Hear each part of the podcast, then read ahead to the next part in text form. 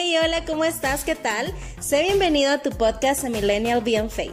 Te recuerdo que estamos en la segunda temporada donde hay muchos invitados especiales que traen para ti pláticas, charlas y testimonios súper importantes para que los puedas escuchar.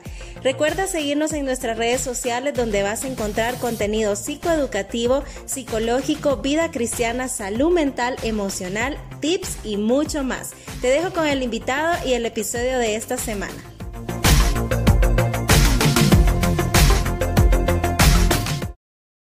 Hola. Antes de que escuches este episodio, quiero dejarte una pequeña advertencia auditiva. Así como los demás episodios, este es 100% real, pero este fue tan especial que decidimos dejarlo en cero edición. Así que no encontrarás nada de edición en este episodio, solamente una persona dando su testimonio real de lo que Jesús hizo en su vida. Saludos. Mi nombre es Naomi y hoy te voy a hablar sobre mi testimonio. Nací en una familia cristiana y no estoy diciendo que soy salva tampoco por nacer en una familia cristiana, pero digo que desde muy pequeña me enseñaron lo que era ser un seguidor de Jesús, un hijo de Jesús. Y probablemente, no lo sé, mi primera oración del pecador la hice sin mucha conciencia pero fue hace mucho tiempo. Les voy a contar una historia de el hijo pródigo. Esa es mi historia. Porque yo era un, una persona que estaba en la casa del Señor y no lo supe valorar. Yo vivía en una burbuja. Era una burbuja en donde la gente decidía por mí y todo lo que estaba alrededor era Jesús. Mis amigos eran amigos de la iglesia mi, los amigos de mi papá y los amigos de mi mamá eran amigos de la iglesia, vivíamos en Puerto Lempiras porque éramos misioneros y todo lo que me rodeaba era Jesús. Era excelencia académica, siempre sacaba 10 de 10 en todo, la gente me conocía como la hija de los pastores, estar siempre hablando de él constante. También participaba en Castillo del Rey bailando y era payasita y ya hacía de todo. Mi burbujita se reventó cuando mis papás se separaron y decidieron volver a Tegucigalpa. Aquí yo siempre que digo que cuando vine vine al mundo. Allá yo vivía en una burbujita en la que nadie la podía reventar. Aquí la reventaron con no solo con un alfiler, con millones y millones de alfileres.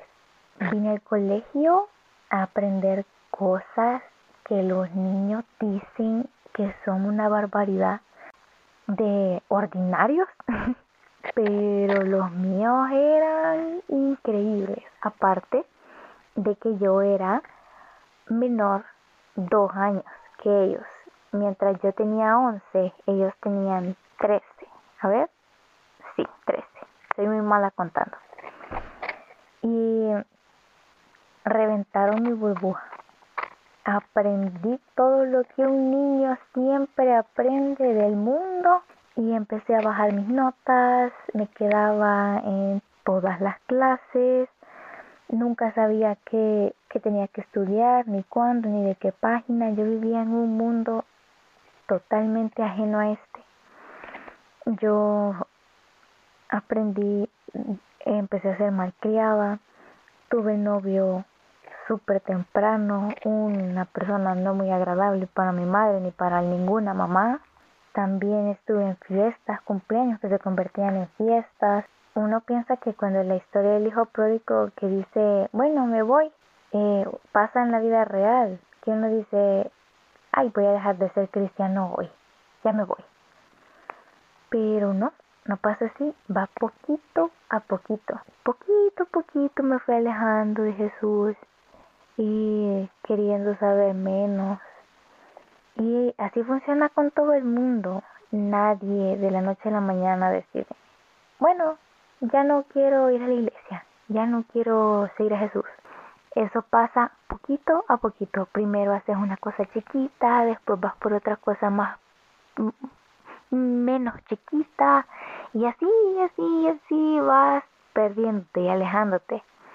Y como a mí solo me importaba mi apariencia física, no me importaban mis notas, solo me importaba cómo, cómo me vestía, cómo me iba a ver hoy, cuántas personas me iban a ver en la calle y pensar que, que me veía bien, a pesar de que yo no tenía una buena imagen sobre mí. Porque no importa cuántas veces tu mamá o tu papá te digan que sos bonita. Porque es como, yo siempre le digo a mi mami, usted no me ayude con, el, con, lo que me voy a poner hoy, porque todo lo que me ponga usted va a decir que me veo bonita. Entonces, ella no es un referente, porque obviamente sus papás ven a sus hijos como la cosa más preciosa, hermosa del universo, ¿verdad? Entonces ellos no cuentan. Uno se, bueno, tampoco deberías darte cuenta tampoco por una amiga. Vos deberías darte cuenta que sos hermosa, preciosa. Eh, pero yo no nunca me di cuenta por mí misma. Alguien tuvo que trabajar conmigo, creo yo, siendo una buena amiga. Me di cuenta de que había un vacío que siempre había querido llenar y era Jesús. Siempre había algo que me faltaba y yo lo llenaba con novios. Yo tuve un montón de novios desde los 15 y no hubo ningún momento en el que yo dijera, no, vamos a o sea, terminaba con uno y decía, bueno, vamos a esperar, ¿verdad? Para sanar y todo eso.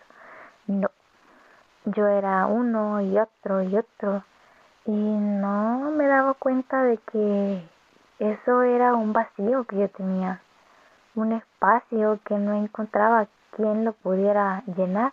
Poco a poco yo solita me fui dando cuenta de lo, de lo mal que estaba de lo lejos que estaba del Señor, las cosas que yo hacía fue como, no, mi esto, pero sí recuerdo que no, no, no, no fue durante todo mi colegio, fue cuando yo estaba en la universidad, literalmente el hijo pródigo. Y seguramente hay muchas personas así que tienen el testimonio del hijo pródigo. Nacieron sabiendo de Jesús, se apartaron. Y yo espero que si seguís apartado, te des cuenta de lo que estoy diciendo. Porque a veces yo decía, bueno, o sea, cuando me sentía mal, cuando iba a la iglesia, cuando estaba en mi adolescencia y me sentía mal, y siempre el pastor hablaba de pecados, siempre se iba a los pecados más extremos, ¿verdad? Siempre se iba a la, fornicación y, a la drogadicción y a matar, a robar, a decir malas palabras. Y yo decía, bueno, yo, yo, no hago de eso, entonces estoy bien, ¿no? Porque nunca fui tampoco una niña, una niña que se robaba el dinero de su mamá, como dice un versículo por ahí.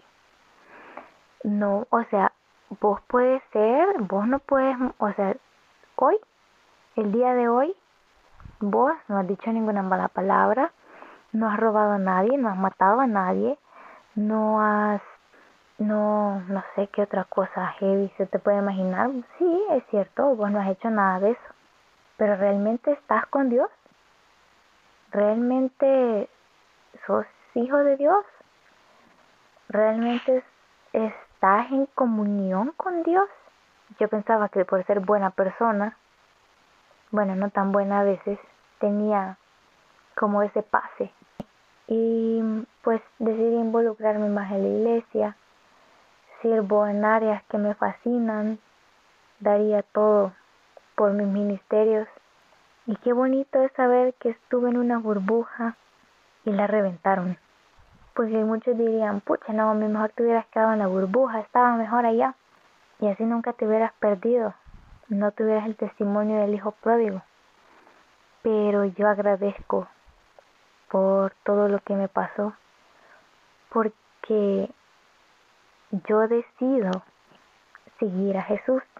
Alguien reventó mi burbuja, me salí, recapacité y volví a meterme en el camino correcto, por decisión mía, no por mis papás, no por los amigos de mis papás, no por los amigos que tenía en la escuelita.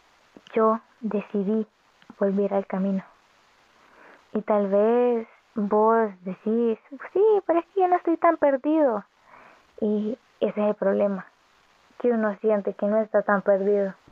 Pasan los años, pueden pasar siete años, y vos vas a seguir diciendo, es que no estoy tan perdido. Y no te das cuenta lo lejos que tienes a Jesús. Entonces, si sos el hijo pródigo y estás en la etapa de que te fuiste del camino del Señor, es tiempo de volver. Es tiempo de correr a los brazos de papá y decirle que, que te perdone. Tal vez no asaltaste a alguien hoy, pero no estás en comunión con Él. Y qué feo estar alejado de Jesús. Realmente qué feo. Jesús me ha dado autoestima, Jesús me ha dado carisma, Jesús me ha dado liderazgo, Jesús me ha dado creatividad, me ha dado una familia hermosa y no me quejo de mi familia. Estoy agradecida por cada cosita que Él me ha dado. Y sé que todos estos dones que ni loca pensé que los tenía a los 15, porque mi única misión a los 15 era ser la más guapa del mundo, eh, ahora se los puedo dedicar a él y qué lindo, me encanta. Me encanta saber que mis dones sirven para, para, para que más personas se acerquen a Dios. Así que si sos el hijo pródigo, volvé. Si estás en una burbuja, tal vez es tiempo de salir, pero no perderte. Salir de la burbuja y por vos mismo decidir seguir a Jesús. Si este episodio fue de tu agrado, te invito a que nos puedas seguir en nuestras redes sociales en Instagram. Ahí podrás encontrar una cajita de los links donde puedes escuchar cada uno de nuestros episodios. Y no te pierdas también nuestro contenido psicoeducativo para ayudarte a tu bienestar y salud mental.